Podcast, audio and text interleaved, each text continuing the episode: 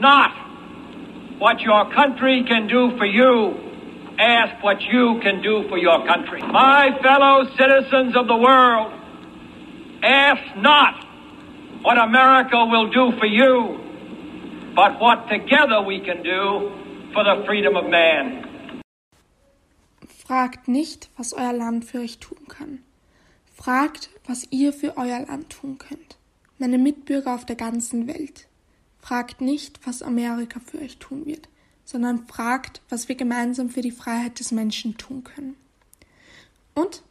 Kommen euch diese zwei Zahlen bekannt vor? Wenn es so sein sollte, ist es kein Wunder. Da diese wundervollen Worte von keinem anderen als vom berühmten JFK kommen.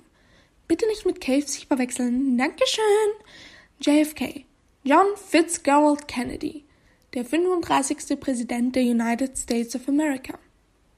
Bevor wir hier gleich weitermachen, ich bin Mana Ali und erzähle euch heute etwas über Wer hätte das gedacht?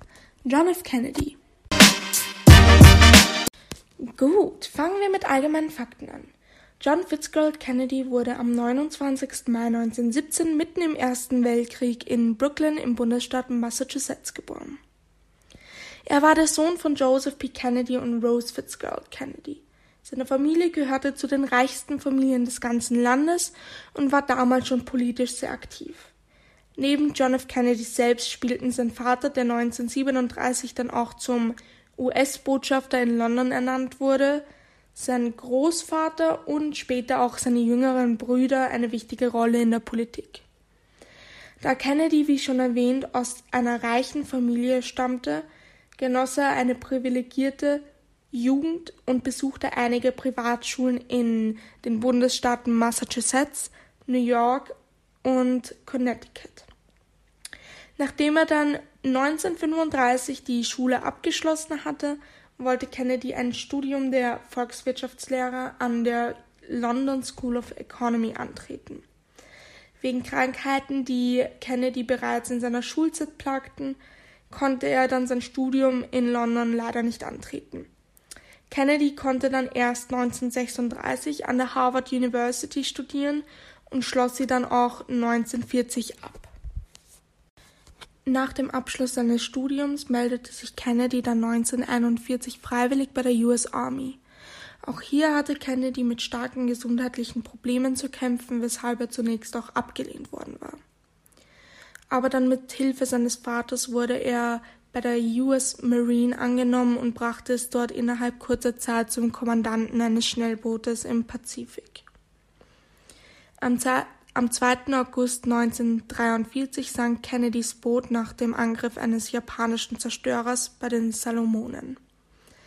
Kennedy konnte sich mit den meisten seiner Kameraden auf eine nahegelegene Insel retten, die später dann den Namen Kennedy Island erhielt.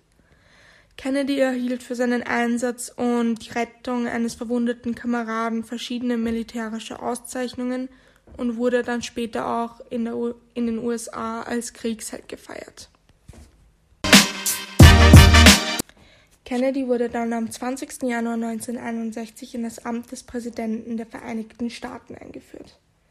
Während seiner kurzen Amtszeit fielen einige außenpolitische Ereignisse, wie das Scheitern der Invasion Kubas in der Schweinebucht, die fortwährend schwellenden Unruhen in Vietnam und die Verstärkung des militärischen US-Engagements dort, der Bau der Berliner Mauer im August 1961, die Kuba-Krise und die Ankündigung der Mondlandung noch vor 1970. Innenpolitisch bemühte sich Kennedy auch um Reformen, die meisten seiner Reformambitionen konnten aber erst in der Präsidentschaft seines Nachfolgers Lyndon B. Johnson umgesetzt werden. Am 22. November 1963 starb John Fitzgerald Kennedy. Bedauerlicherweise wurde er nur 46 Jahre alt. Aber wie kam es dazu, dass er so früh stirbt? An dem Tag, an dem sein Leben endete, hielt er sich wegen einer Wahlkampfreise an der Daily Plaza einen Platz in Dallas auf. Gegen 12.30 Uhr während einer Fahrt in einem offenen Wagen durch die Innenstadt von Dallas durchbohrten ihn insgesamt zwei Gewehrschüsse. Die zweite Kugel ging durch seinen Kopf und tötete ihn somit. Ungefähr eineinhalb Stunden nach dem Attentat verhaftete man dann den Tatverdächtigen Lee Harvey Oswald.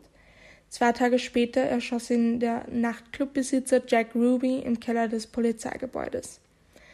Dadurch kam es nicht einmal zu einer Anklage oder einem Gerichtsprozess. Ähm, jedenfalls fand die Trauerfeier für Kennedy drei Tage nach seinem Tod, also am 25. November 1963 am Nationalfriedhof in Arlington statt. Vier Tage nach dem Attentat setzte Präsident Lyndon B. Johnson die sogenannte Warren-Kommission an. Sie sollte die Umstände des Attentats auf JFK aufklären. Ein Jahr später kam man zum Ergebnis, dass Oswald der alleinige Täter war, obwohl man lange Zeit dachte, dass es mehrere Täter gäbe, weil die Schüsse zeitnah abgefeuert wurden. Jedoch stellte sich dann heraus, dass die staatlichen Organisationen FBI, CIA und der Secret Service erhebliche Infos vor der Warren-Kommission geheim gehalten hatten, die zu einem anderen Ergebnis hätten führen können. Später gab es dann noch viele weitere Untersuchungen und man deckte Ungenauigkeiten, Widersprüche und Fälschungen der vorherigen Ermittlungen des Kennedy-Falls auf. Trotzdem wurde das Mysterium des Kennedy-Falls bis heute nicht gelöst. Danke fürs Zuhören, das war's mit meinem Podcast und ich hoffe, es hat euch gefallen. Ähm, wir haben alle zusammen eine Reihe gemacht, also hört gerne in die anderen Podcasts rein. Das war's und auf Wiederhören.